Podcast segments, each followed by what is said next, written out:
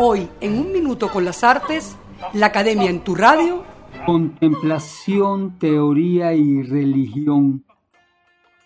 La actividad contemplativa que el pensamiento había asumido como la atenta observación que admitía una reflexión verosímil sobre la existencia. A finales del mundo helénico se comienza a resaltar cada vez con mayor énfasis como una visión del alma que le permitía librarse de los padecimientos mundanos.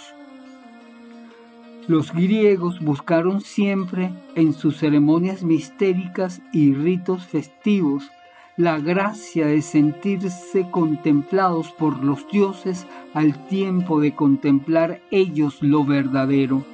Su mitología resaltaba una visión transparente del mundo que evidenciaba lo divino en la misma sensibilidad. El valor que alcanzó la actividad teatral muestra la actitud contemplativa de ese pueblo que se empeñó en ver lo esencial que la vida misma ofrecía, intención que heredó a su manera la naciente filosofía. Las palabras teatro y teoría tienen en griego la misma raíz que alude al mirar y comprender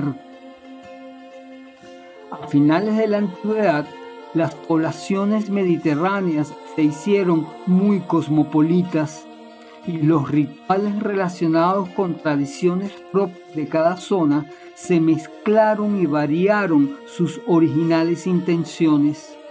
El intercambio de diferentes costumbres abrió infinitas opciones a la humanidad desarraigada que habitaba las poblaciones de la nueva sociedad.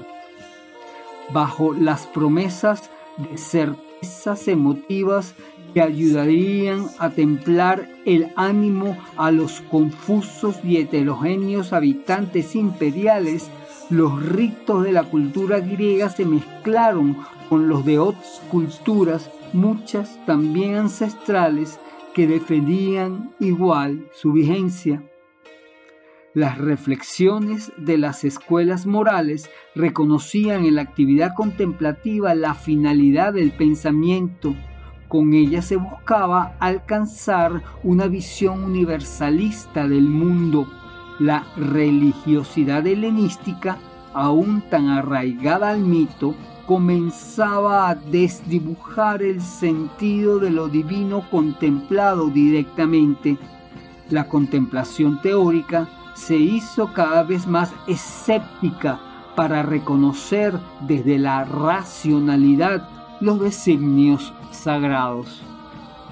Las autoridades imperiales, sin separarse de la tradición politeísta, oficiaban los honores rituales al emperador, pero la religión como enlace afectivo se hacía de manera más personalizada.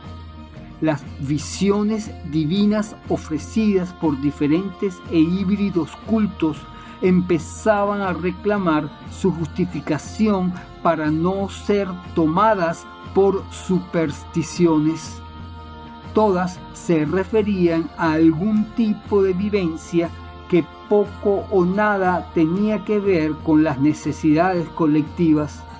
Participar de una liturgia respondía más a un deseo salvífico particular.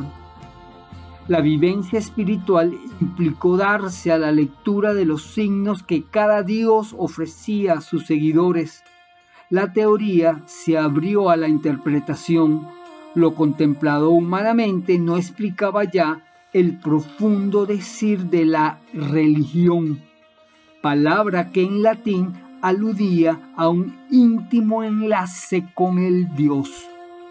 Las señales de los dioses ya no se dejaban vislumbrar sino por una determinada visión que exigía, a su vez, una particular adoración. Hasta aquí un minuto con las artes, la academia en tu radio, escrito y narrado por Humberto Ortiz, en la producción Valentina Graciani, en la grabación, edición y montaje Nelson Rojas.